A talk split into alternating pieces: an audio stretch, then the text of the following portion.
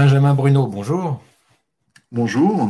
Vous êtes le directeur financier de Genoway. On va parler avec vous de votre actualité et puis des, perspectives. Vous avez publié hein, il y a peu de temps les résultats semestriels de l'entreprise. Qu'est-ce que vous en retenez? Euh, Qu'est-ce qui est important pour vous sur les derniers mois pour Genoway ce qui est important, bah, c'est surtout euh, le fait qu'on a une activité qui est, qui est conforme avec, euh, avec notre plan stratégique. Donc, si on le rappelle brièvement, on est parti sur une horizon 2024 euh, à faire euh, à peu près un peu plus de 30 millions d'euros de chiffre d'affaires pour un EBITDA qui sera supérieur à 25%. Et euh, ce plan, on l'a commencé, on l'a initié en 2019. On a déjà eu une croissance 2019-2020 qui était, qui était de, l'ordre de près de, 20%. Et là, sur, sur 2021 et sur ces six premiers mois d'activité, on est à 30% de croissance et normalement, on devrait afficher à peu près le même taux de, croissance sur le second semestre. Donc, on devrait être une année sur, euh, sur une base à peu près de, 30% de croissance versus 2020. Et donc, déjà 50% de croissance versus 2019. Euh, et, normalement, on devrait continuer sur ce, sur ce même rythme pour justement atteindre les, les fameux 30 millions à horizon 2024. Justement, si on revient sur cette, euh, ce plan stratégique par rapport à l'activité de, l'entreprise, entre qu'est-ce qui a évolué justement pour que vous puissiez aujourd'hui donner un peu plus de, de, perspective. Qu'est-ce qui a été mis en place?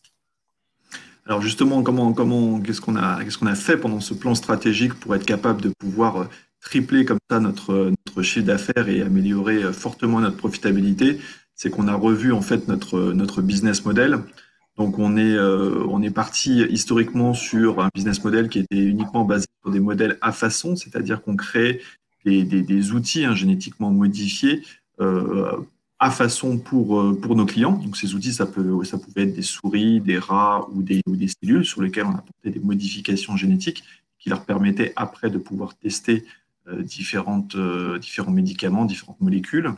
et là, ce qu'on a en fait fait, c'est qu'on a fait, au lieu de le faire à façon pour nos clients, on a créé nous-mêmes nos propres modèles.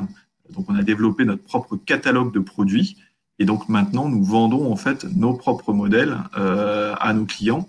Et, euh, et l'intérêt, c'est que comme c'est nos propres modèles, bah, au lieu de vendre une fois euh, notre modèle euh, à un client quand c'était à façon, là maintenant, on est capable de le vendre 10 fois, 15 fois, 20 fois le même modèle, autant de fois en fait qu'on a, des, qu'on a de, de clients.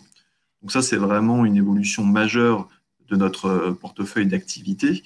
Et, et c'est ce qui permet effectivement, en raison 2000, 2030, d'apporter euh, cette partie catalogue, elle devrait apporter pas moins de, 20 millions d'euros de, chiffre d'affaires supplémentaires, donc qui vont s'ajouter, on va dire, aller aux, 10 millions d'euros euh, existants de départ qui étaient basés sur notre activité de, service à façon, ce qui nous amène en fait au total à, 30 millions d'euros.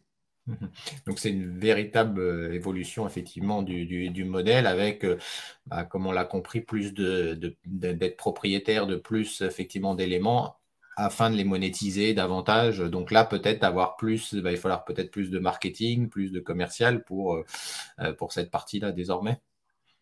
Exactement, en fait, on, est, on a vraiment construit un, construit un asset, hein, donc c'est très bien. Il y, a, eu beaucoup de, dépenses qui ont été euh, générées pour pouvoir, pour pouvoir construire ce, catalogue de modèles.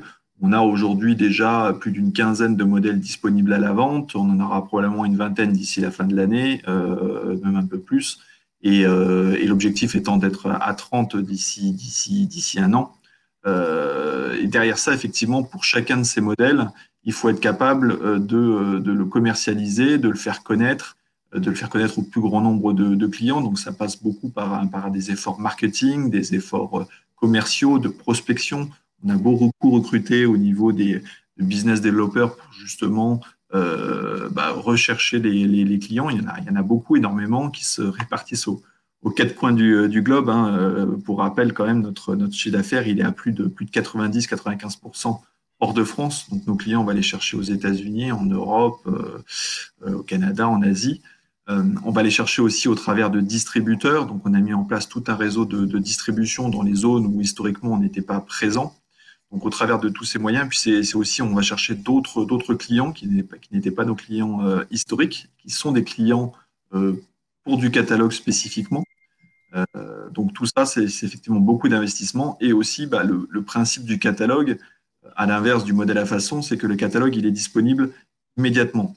comme c'est disponible immédiatement, ça veut dire qu'on est censé avoir les souris ou les cellules directement disponibles à la vente et qu'elles puissent être livrées dans 10, 15 jours, 3 semaines à notre client. Alors que quand on est sur un modèle à façon, ben, un client doit attendre entre un an et voire même deux ans pour des modèles complexes avant de l'obtenir. Donc ça, c'est un grand avantage qu'a notre client, c'est qu'il puisse, puisse, tout de suite démarrer euh, sa, recherche sur ce, sur ce, modèle.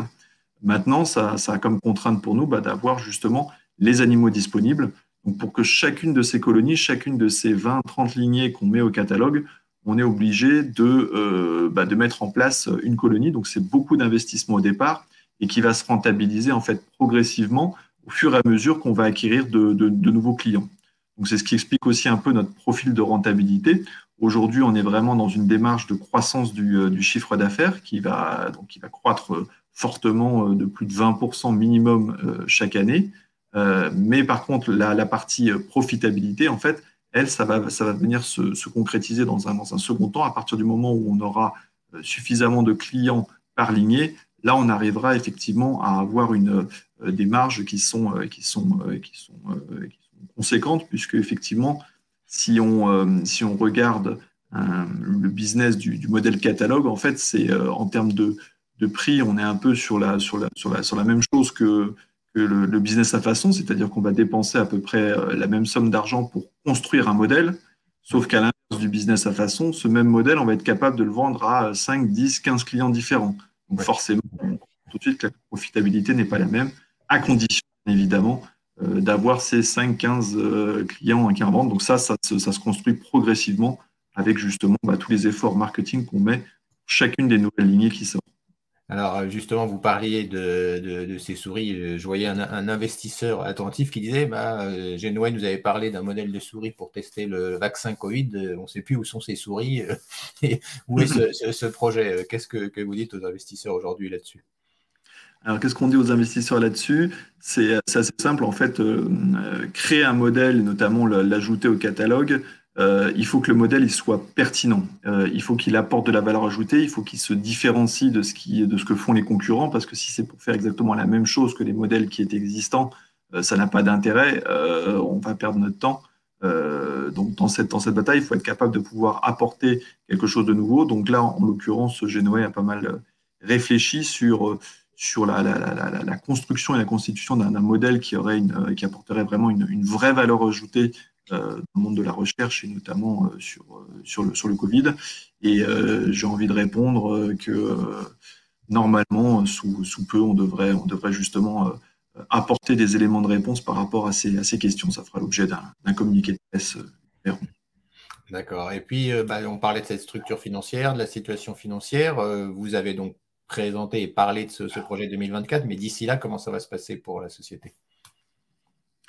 Au-delà de 2024, vous m'en qu'est-ce Non, non, d'ici là, au contraire, d'ici là, puisque bon là. On ah, d'ici là, d'ici là, en fait, le, ce, programme. On, a, on a réalisé une augmentation de capital euh, il y a de ça, il y a de ça six mois, enfin même un peu moins maintenant, quatre mois, quatre mois maintenant. Donc c'était au mois de, de, mai 2021. On a, on a levé 5,6 millions d'euros. Donc cette augmentation de capital euh, a été réalisée dans de, bonnes conditions puisqu'elle n'avait euh, aucun effet dilutif pour les actionnaires, voire même euh, c'était collectif parce qu'on a fait quand même une, une, plus-value par rapport au cours de bourse qui était de l'ordre de, je crois, 15, 15, 10, 15%, peut-être même 20%, je sais, je sais plus. En tout cas, c'était, ça, a été réalisé dans des très bonnes conditions au-delà du cours de bourse. Donc, ce qui marque effectivement la confiance euh, euh, qu'ont les actionnaires en Génois, puisqu'il y a beaucoup d'actionnaires historiques qui ont euh, qui souscrit à cette, cette, augmentation de capital, dont Alexandre Fréchard, hein, le, directeur général de Genouet. Et ça nous a permis aussi par là même de faire rentrer un nouvel actionnaire qui est un actionnaire de référence pour nous, qui est, qui est Nextage. et grâce en fait à ces fonds, on est capable de pouvoir financer toute notre croissance et tout notre, notre, en fait, notre, plan stratégique horizon 2024, euh, donc jusqu'en 2024. Donc là, en l'occurrence, j'ai envie de dire, normalement, euh, pour qui est euh, l'atteinte des 30 millions, aujourd'hui, on a construit les différents assets nécessaires. On a construit une plateforme de production qui a été mise en service au, début de, cette année 2021.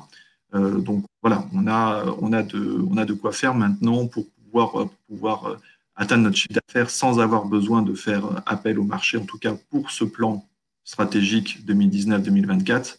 Après, au-delà de 2024, c'est autre chose. On est en train de commencer à y réfléchir pour justement voir un peu quels seront les, relais de croissance euh, derrière, où est-ce qu'on va se, spécialiser, euh, quel type de, voilà, quel, type d'activité on, souhaite, on souhaite euh, élargir ou on souhaite, on souhaite se renforcer.